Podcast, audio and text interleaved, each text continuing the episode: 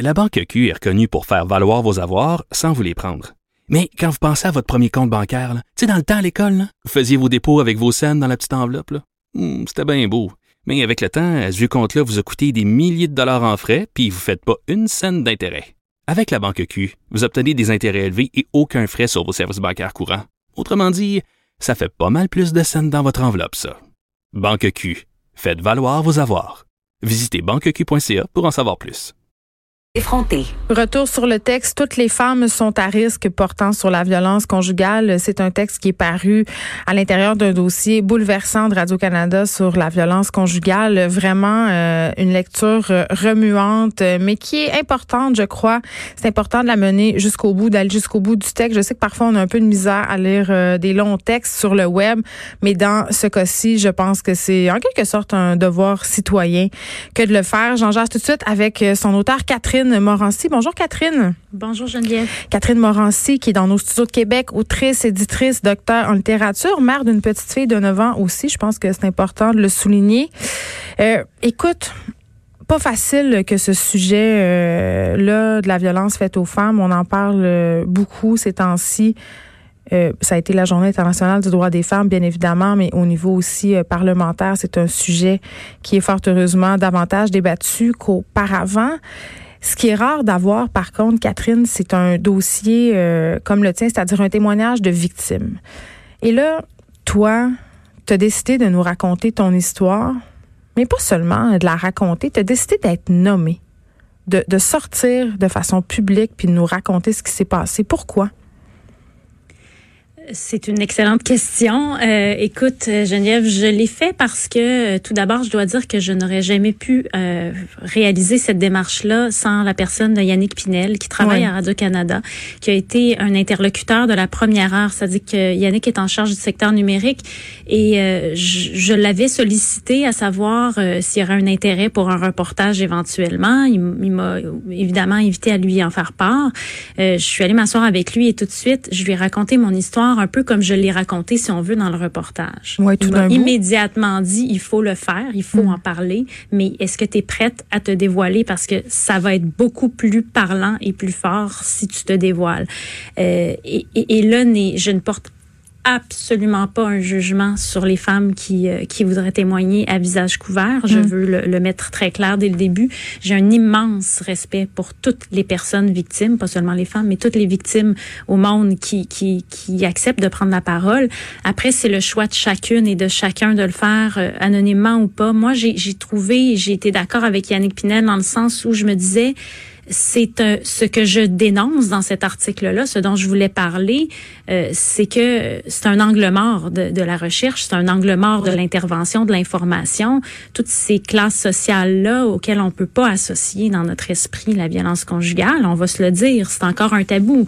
Quand on dit victime de violence conjugale, on, je le dis dans mon texte, on voit une femme euh, malheureuse, victime, euh, euh complètement dépossédée de tous ses moyens. Alors on n'arrive pas à associer l'image d'une femme qui réussit, d'une femme qui est forte, d'une femme qui est belle, d'une femme qui est autonome à cette réalité-là de la violence. Puis je me disais, ben il y a rien d'aussi cohérent que que de le faire à visage découvert parce que j'en suis une de ces femmes-là. Alors oui, c'est très lourd à porter, mais en même temps, c'était presque un devoir. Je trouvais ça très intéressant que tu abordes la question de la lecture en parlant de devoir citoyen.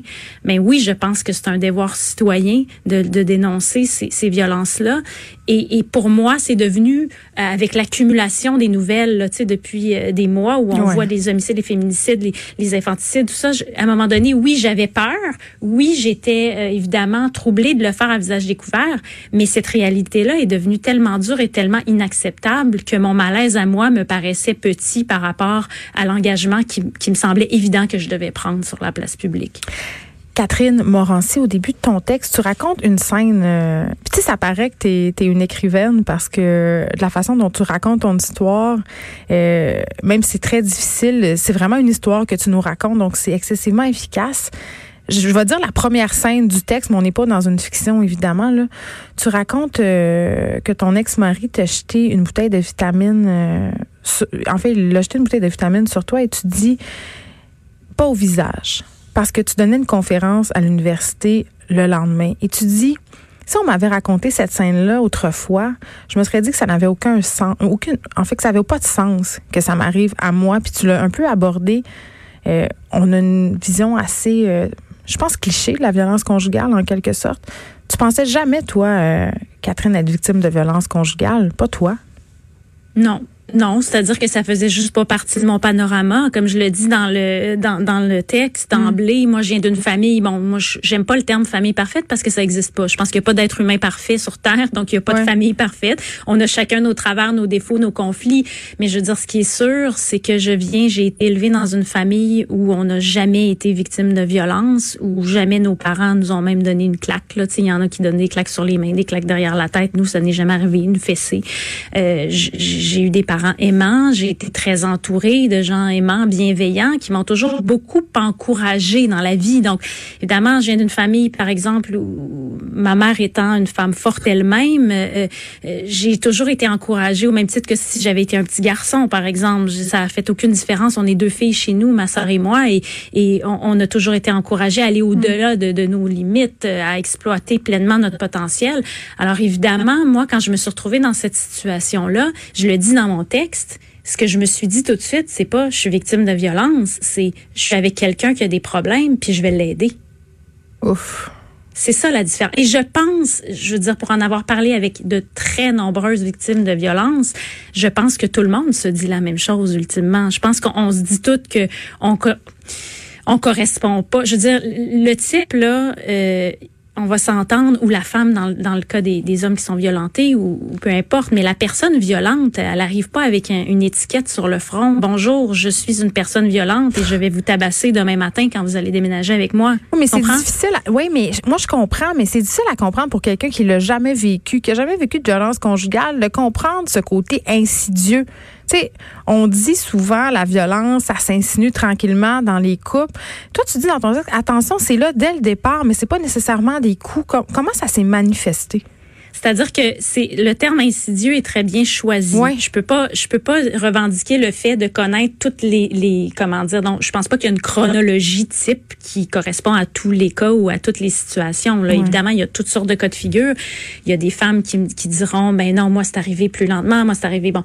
Ce qui est sûr, c'est que et, j'invite les personnes qui voudraient euh, lire ce livre-là, c'est un livre fascinant. Je, je, le cite dans mon texte, euh, le livre de Leslie Morgensteiner, qui est une, une, une grande dame, une journaliste euh, américaine importante qui a vécu cette situation-là et qui l'a dénoncé dans son livre, qui devrait d'ailleurs être traduit en français, là, qui s'appelle Crazy Love. Elle a décrit très, très bien le mécanisme, puis elle le dit. Elle dit, en fait, l'homme devient violent une fois qu'il a réussi à cerner sa victime, à avoir la même mise, à sentir qu'il a la même mise sur elle et donc à partir du moment où il sent intuitivement qu'elle ne quittera pas. C'est un petit peu ça la dynamique. Donc évidemment, c'est pas le premier soir où il va vous inviter à prendre un verre, en tout cas on espère, là, généralement, c'est pas ça. C'est-à-dire que la personne, généralement, comme dans n'importe quelle relation euh, euh, qui d'ordre d'ordre idyllique ou d'ordre intime ou d'ordre amoureux, euh, va se présenter sous son meilleur jour, va se rendre agréable, va dans les premiers temps, généralement, là, c'est ça, c'est un, un mécanisme qu'on connaît. Donc, on, on, fait des sorties ou on, se rencontre sur le lieu de travail mm. ou on se rencontre chez des amis. Il y a un moment, évidemment, de lune de ça c'est indéniable. Mais ce qui arrive, c'est que généralement, c'est une personne qui va vous faire très très vite sentir que vous êtes une personne exceptionnelle, que vous êtes une personne à nul autre pareil, que vous êtes peut-être très très vite, il va peut-être vous dire que vous êtes la femme de sa vie, euh, à un tel point qu'on se dit mon Dieu, si vite que ça. En même temps, on est un peu interloqué, un peu surprise, mais en même temps, il y a quelque chose d'extrêmement touchant et galvanisant de se faire dire qu'il n'y a jamais personne qui nous a aimé autant, qu'on est la femme la plus exceptionnelle de toute la terre que, etc., etc.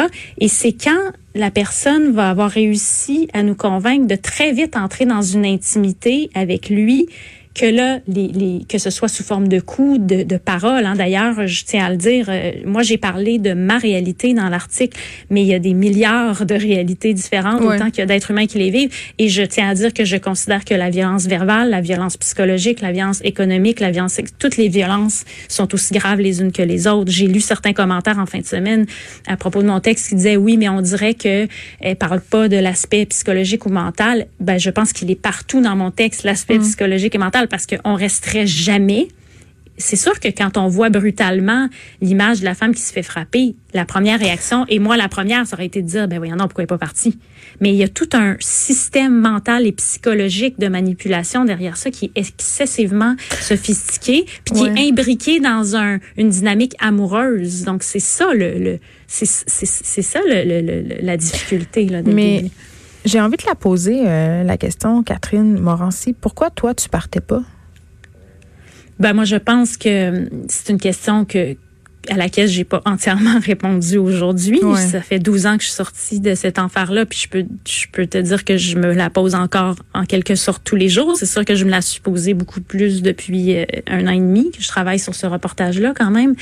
Mais c'est sûr que la réponse, la question, elle, elle ouvre à plusieurs interprétations, puis elle a une réponse multiple. C'est-à-dire que je pense que toute personne qui s'inflige ça, parce que c'est pas nous qui nous, infligeons la violence conjugale, mais c'est nous qui restons. Alors on s'inflige quelque part moralement de rester, même dans l'inconscience, parce qu'on réalise pas ce qu'on vit.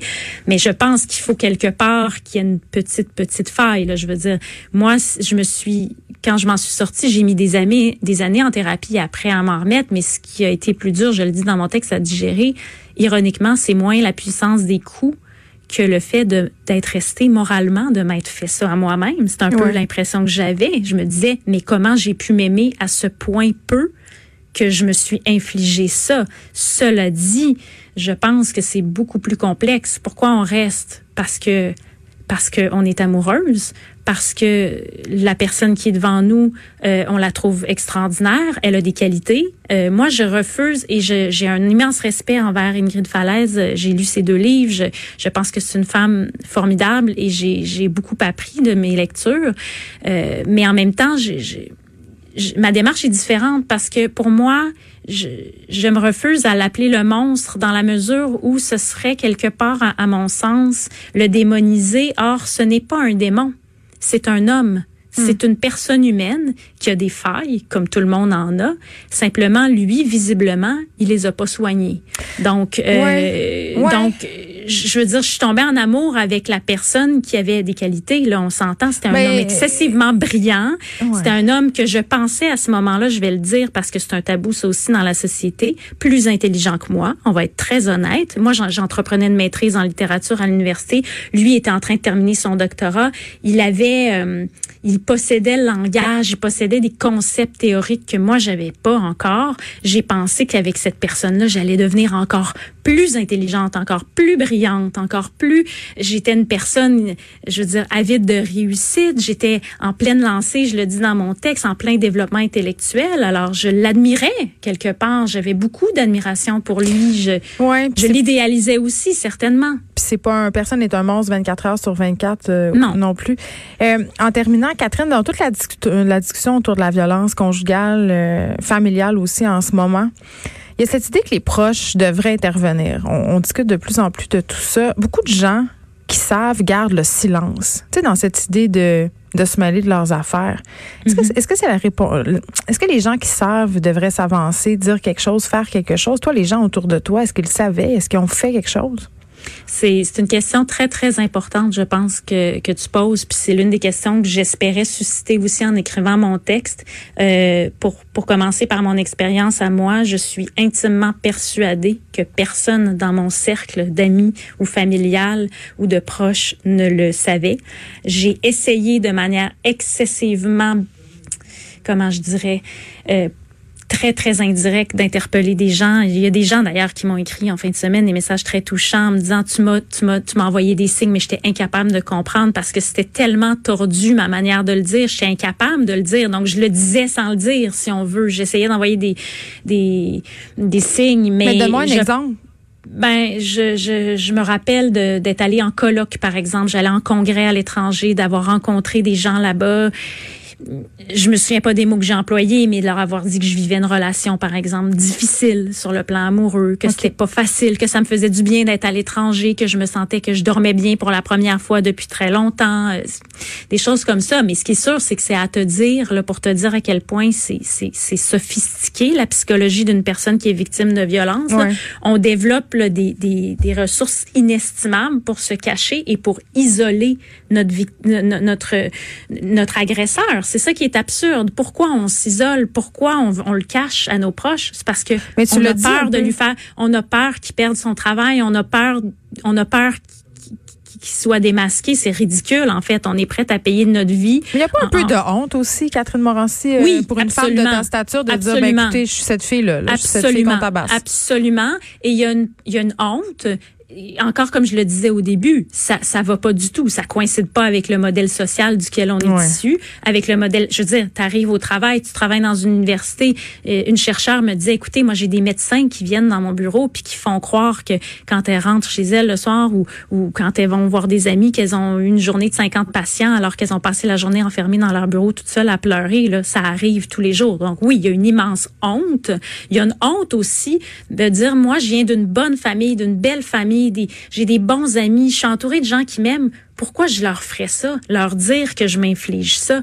Moi, je, me rappelle d'être incapable d'imaginer que mes parents vont savoir que je vis ça parce que je me disais, là, je suis être une adulte, m'occuper de moi-même, puis je vais leur causer des des, des, des, des, des, cauchemars encore une fois. Je, je, vais, je vais leur créer des soucis. C'est sûr que mes parents, une fois qu'ils ont été au courant, quand je suis sortie de cette affaire-là, ils m'ont dit, Catherine, franchement, on aurait un milliard de fois préféré savoir ce que tu vivais que de pas le savoir. C'est ridicule, c'est une construction mentale qui est totalement erronée.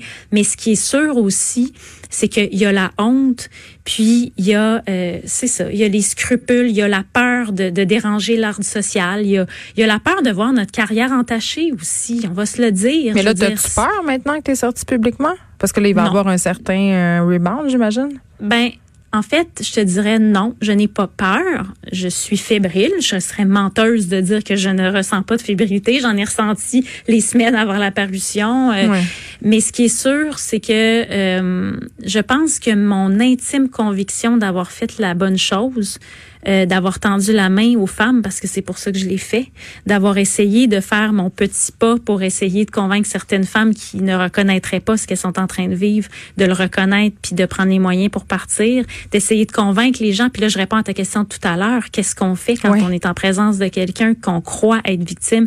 Moi, je pense, puis je le dis autrement dans mon texte, mais devant le doute, ne vous abstenez pas si tu as 1% de doute, pensez à un enfant, c'est un drôle de parallèle. Hein? Quand on a un doute qu'un enfant peut être maltraité dans sa famille, dans son milieu, dans son... Est-ce qu'on hésite à appeler la DPJ? Non. Des fois, on oui. appelle. Des fois, oui. Ben, en tout cas, moi, j'hésiterais pas parce que je me dis, voyons donc. Mais je pense qu'il faut avoir la même réaction. Faut se dire, peut-être que je vais me tromper. Puis tant mieux si je me suis trompée. Mais je veux dire, faut prendre, faut prendre le risque.